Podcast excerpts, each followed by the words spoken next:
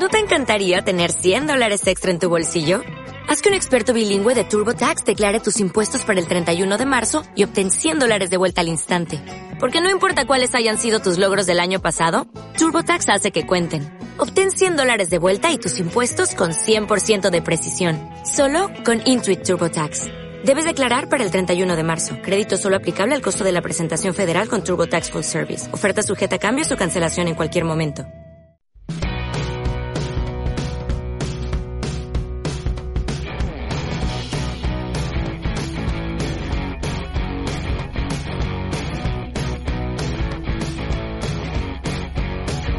Bienvenido a nuestro podcast Esto me suena español. Herzlich willkommen zu unserem Podcast Das kommt mir Spanisch vor. Yo soy Cristina Ich bin Sandra. y queremos ayudarte a mejorar tu español. Somos españolas, pero hace unos años que vivimos en Alemania. wir wissen sehr gut, wie schwierig es ist, eine Fremdsprache zu lernen. Deswegen bringen wir euch unseren Podcast. ¿Estás preparado? ¿Sí? Entonces, ¡comenzamos!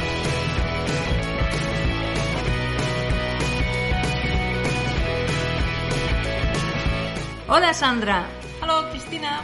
Ay, que ya, que ya queda nada para disfrutar la Navidad. ¿Te gusta esta fiesta? Ja, ich mag die Weihnachtszeit. Obwohl es ist eine Zeit, wo man die Freunde und Familie richtig vermisst. Es verdad, sobre todo cuando se está lejos, porque son unas fechas entrañables y familiares. Y de alguna manera es un tiempo en el que te apetece reunirte con los tuyos. Das stimmt. ¿Qué es lo que más te gusta de la Navidad? Ich mag die Weihnachtsstimmung, die geschmückte Straßen, die Weihnachtslichter, die Weihnachtsmusik, viele Sachen. Und du? A mí todo eso y el olor, ese olor a magia que invade cada rincón del mundo en estas fiestas.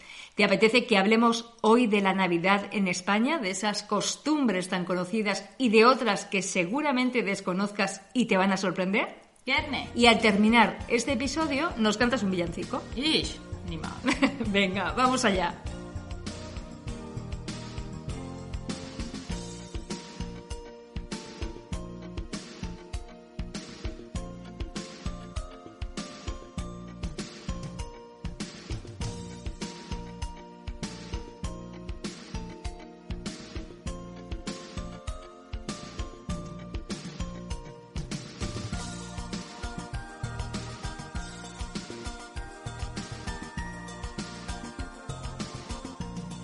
Ay, la Navidad. Ese tiempo de paz, de alegría, de magia, de ilusión, de música y de color. Ja, Weihnachten in Spanien ist ein bisschen anders als in Deutschland. Así es, podríamos decir que la Navidad en España comienza con el adorno de las casas, como en muchos hogares en otros países. El árbol con sus bolas y sus adornos, las luces, el Belén. In Spanien die Weihnachtszeit beginnt mit dem weihnachtlich geschmückten Häusern. Die Weihnachtsbauen mit vielen Kugeln und Lichter, die Krippe. El Belén son ciudades en miniatura que recrean pasajes de la religión católica, como el nacimiento de Jesús o la adoración de los Reyes Magos.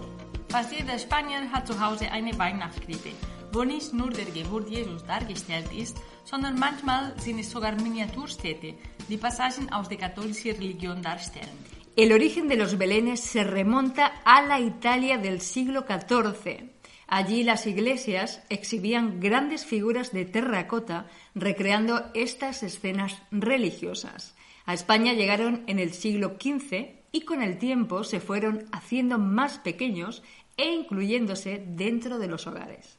Ach so, es hat alles in Italien am 14. Jahrhundert angefangen, mit großen Terrakotta-Figuren. Dann wurden die Figuren mit der Zeit kleiner und kleiner. Jetzt hat fast jedes Zuhause eine Krippe als Bestandteil der traditionellen Weihnachtsmucks. Exacto, las figuras más representativas son San José, la Virgen María, el Niño Jesús, el Arcángel San Gabriel, la mula, el buey y los tres Reyes Magos. Aunque con el tiempo la imaginación da lugar a infinidad de protagonistas.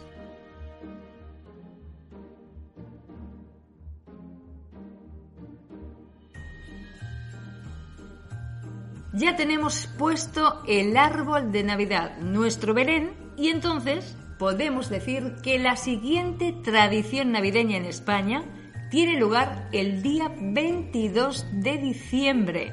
que es cuando se celebra el sorteo extraordinario de Navidad, el conocido sorteo del gordo de Navidad, que es el premio más alto que se consigue en ese juego.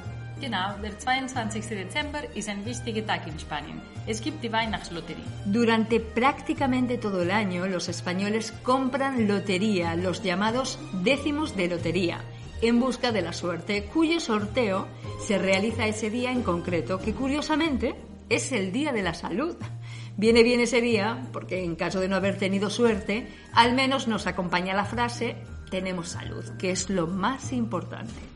El primer sorteo se realizó en 1812 y desde 1957 se retransmite por televisión en directo y los encargados de cantar los números y los premios son los niños del Colegio de San Ildefonso. Die spanische Weihnachtslotterie gilt gemessen an der ausgespielte Gesamtsumme als die größte Lotterie der Welt. La noche del día 24, conocido como el día de Nochebuena, se celebra una cena familiar donde la tradición es comer pavo y los increíbles y maravillosos turrones y polvorones dulces españoles típicos de estas fiestas. Las familias cantan villancicos, que son canciones musicales de Navidad, acompañados de instrumentos musicales típicos como panderetas y zambombas. Y esa noche se realiza otra tradición navideña española. ¿Sabes cuál es? No. Pedir el aguinaldo. Hm, wie lecker die Turrones. Eine Süßware hergestellt aus Mandel, Honig, Zucker und Eiklar. Neben der klassischen Art gibt es noch weitere Sorten wie mit Schokolade, Erdnüsse, kandierten Früchten. Villancicos sind die typische Weihnachtslieder. Ah, und el aguinaldo, ¿qué es? El aguinaldo se suele pedir la noche del día 24 o el día 25, el día de Navidad, que es un día también muy familiar en el que los hogares también se reúnen. Consiste en que los niños vayan casa por casa cantando villancicos a cambio de un aguinaldo, de una paga o de una solicitud, que puede ser dinero, caramelos o dulces típicos navideños, como por ejemplo turrón, polvorones, etcétera. So ein bisschen wie Halloween in Deutschland, wo die Kinder von Tour zu Tour in die Nachbarschaft gehen und Süßes oder Saures sagen. Y llegamos a la noche del 31 de diciembre, conocida como la noche de Nochevieja, la última noche del año. Es tradición en España celebrar una cena con amigos o familiares y comer a las 12 de la noche las 12 uvas de la suerte al ritmo de las últimas 12 campanadas del año para entrar con suerte el año siguiente.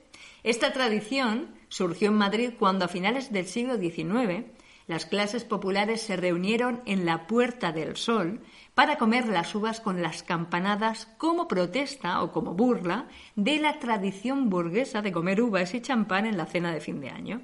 Así con el tiempo la idea se extendió y popularizó en todos los rincones españoles. Am 31. Dezember, am Silvester, wird in Spanien um 12 Uhr nachts bei jeder Glockenschlag eine Traube gegessen. Das soll Glück für das neue Jahr bringen.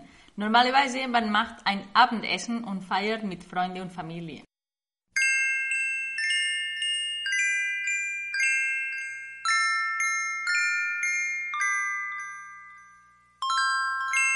Ya estrenando nuevo año, llegamos a la tarde-noche del día 5 de enero, noche mágica en la que los niños que han sido buenos podrán recibir la visita de los tres reyes magos de Oriente que les dejarán regalos que los niños previamente han pedido a través de una carta a sus majestades. La tarde del día 5 las calles españolas se llenan de gente para ver las espectaculares cabalgatas de reyes magos, acompañados de grandes desfiles de carrozas en las que los tres reyes, Melchor, Gaspar y Baltasar, junto a sus ayudantes, los pajes, lanzan bombones, confeti y caramelos a los más pequeños.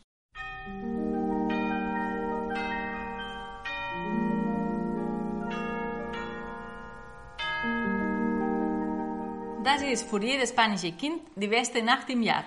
Man kann gar nicht schlafen von Freude. Y el Día de Reyes, después de esa magia de los regalos y de la ilusión, En España nos comemos el tradicional roscón de reyes acompañado de una buena taza de chocolate caliente. Mm. Genau. Gleich nach dem Aufstehen packt man die Geschenke aus, die die drei heilige Könige im Wohnzimmer gelassen haben.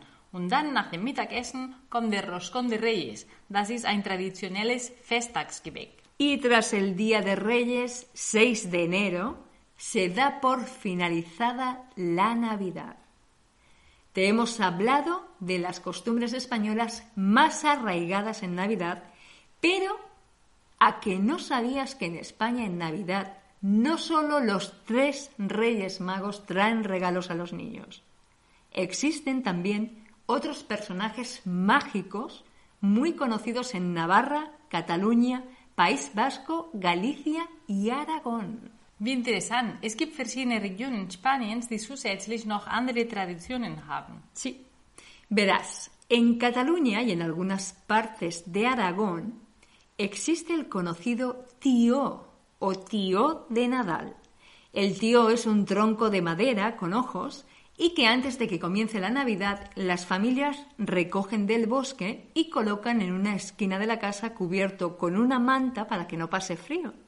Allí le van dando de comer mandarinas o cualquier otra fruta durante un tiempo hasta el día de Navidad. Este día se hace un rito especial mientras cantan canciones típicas relacionadas con este personaje. Los niños golpean al tío con bastones de madera para hacer, verás, que cague todo tipo de golosinas. Der Tier de Nadal zum Beispiel gibt es in Katalonien und teils Aragonien. Es ist ein toter Baumstamm, der mit zwei Beinen, lächelndem Gesicht und einer roten Kappe ausgeschmückt wird. Wer im Wald lebt und kurz vor Weihnachten nach Hause kommt. Die Kinder futtern ihm mit Obst. Am heiligen Abend zwischen dem festlichen Abendessen und der Christmette singen die Kinder ein Lied und schlagen währenddessen mit Stocken auf der Baumstamm. Plötzlich sind unter die rote Kappe ganz viele Süßigkeiten und Schokolade. En Navarra y en el País Vasco nos encontramos ante el olenchero, un personaje bonachón, bueno, un poco tonto, algo descuidado y con una fuerte afición a la bebida y a la comida.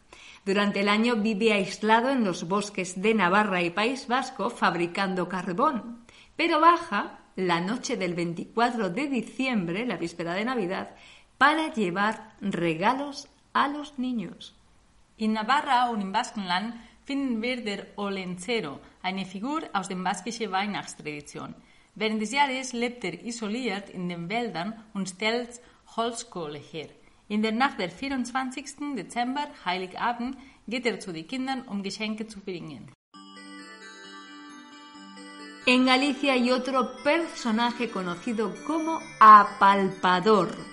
Es un carbonero que proviene de las montañas del este de Galicia como las de Ocourel, pero con ciertas habilidades fantásticas.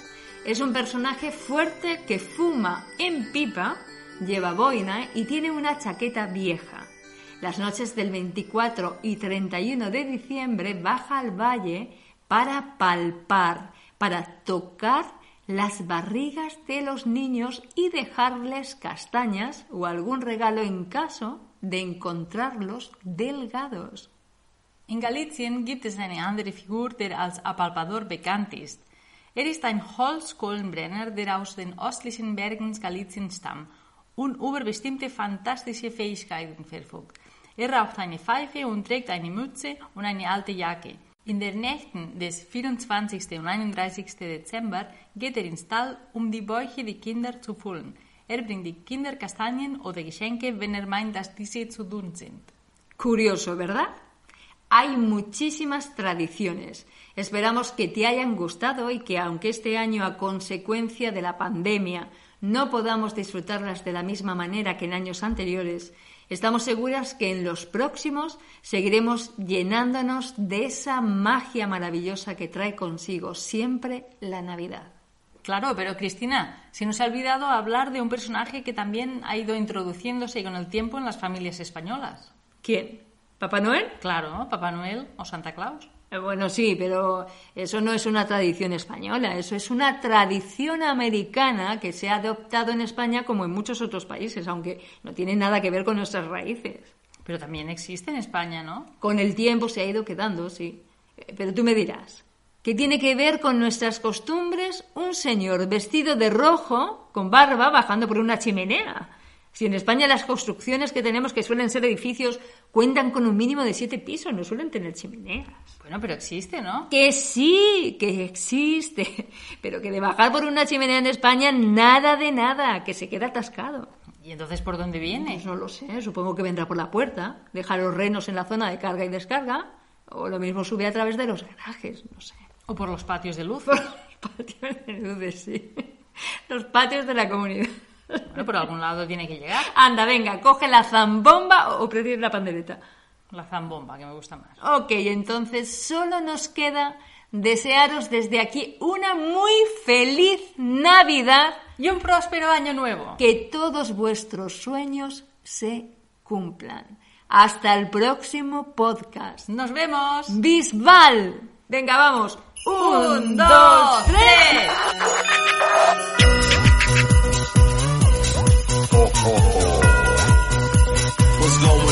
It's Christmas time. What's going on? It's Christmas time.